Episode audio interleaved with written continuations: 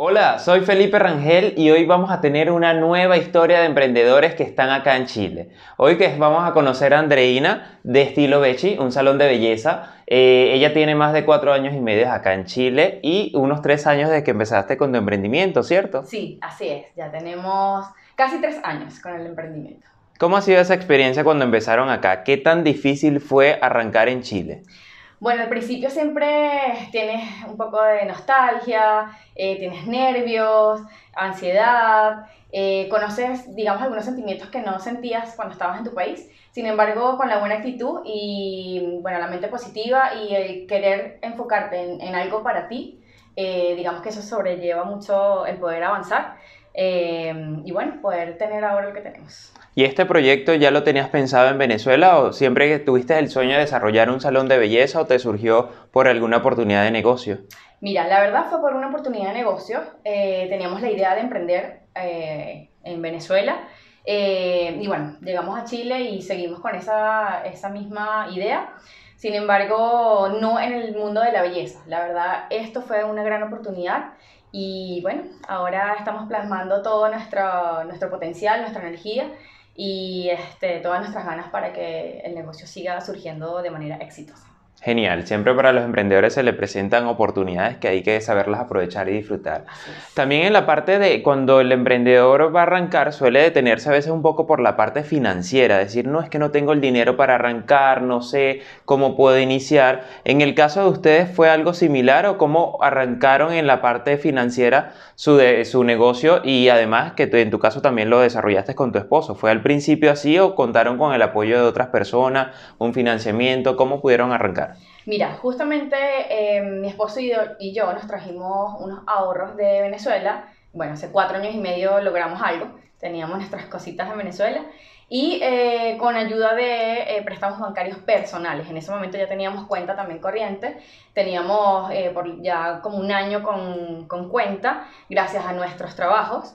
Eh, fue también un poco más fácil. Así que mm, eso, unos pequeños ahorros y además eh, apoyo bancario eh, de préstamos personales. Con eso tomamos la decisión y bueno, como te comenté, fue una gran oportunidad, así que no la desaprovechamos. Nos dijimos, bueno, vamos a hacerlo y vamos a creer en nosotros y en el proyecto que ahora se convertía en nuestro, la verdad, porque era de otras personas que en el momento nos, nos, pusimos un poco nerviosos porque no, e, no, estaba un buen negocio, no eran unos buenos números, no era un buen, digamos, eh, una buena presentación, sin embargo creímos en nosotros mismos, en que podíamos potenciarlo y, bueno, seguir creciendo cada día más y cada año más eh, hasta, bueno, convertirlo en, en, lo que realmente soñamos. Claro, y en el caso de ustedes, eh, compraron lo que acá en Chile se conoce como un derecho a llave, que era un local que ya estaba en completo funcionamiento y ustedes simplemente lo adquirieron e hicieron el cambio de nombre. ¿Cómo fue también esa experiencia? ¿Cómo llegaron al local? ¿Se los refirió un amigo? ¿Ustedes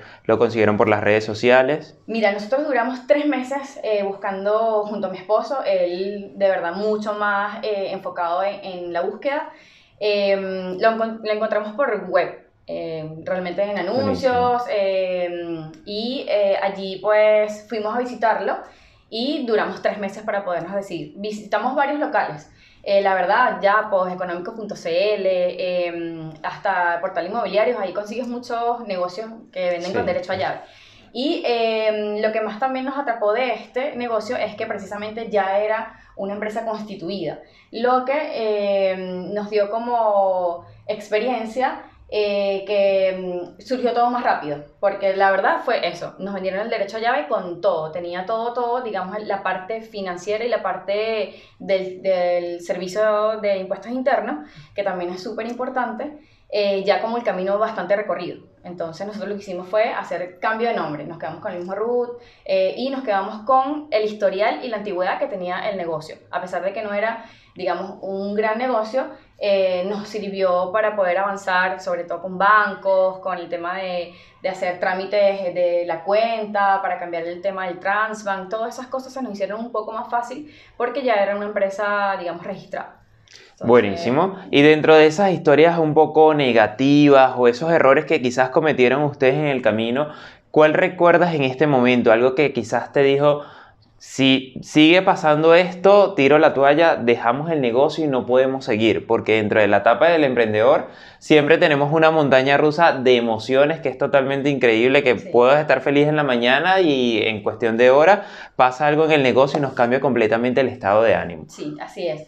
Eh, hubo un punto con, con el tema legal eh, por poder ayudar a, a nuestras, eh, nuestros conocidos, la verdad compatriotas, siendo venezolanos, eh, nos descuidamos en un punto legal allí eh, que nos hizo, la verdad, eh, gastar mucho dinero que no teníamos previsto.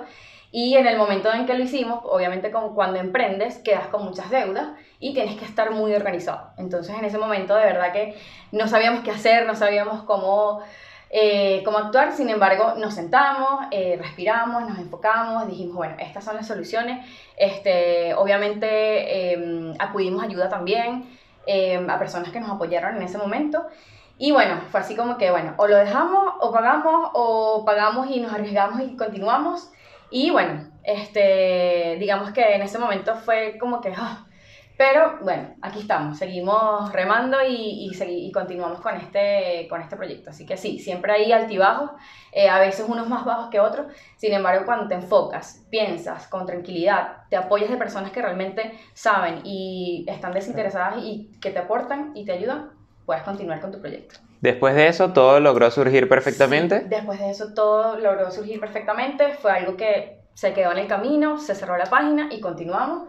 Eh, obviamente con bastante responsabilidad, pero eh, nosotros bien responsables y, constantes eh, y pacientes en nuestro negocio, así que eso es súper importante. Muy importante como dices, porque eso es lo que se conoce como el abismo del emprendedor, siempre te llega algo donde crees que vas a cerrar y ya no puedes seguir, pero debes lograr superarlo, porque luego de eso, sé que por experiencia de varios emprendedores, luego empiezan a crecer muchísimo más rápido, pero hay otras personas que lamentablemente se quedan ahí detenidos y, como le digo, tienen que buscar la manera de surgir más allá. Así es.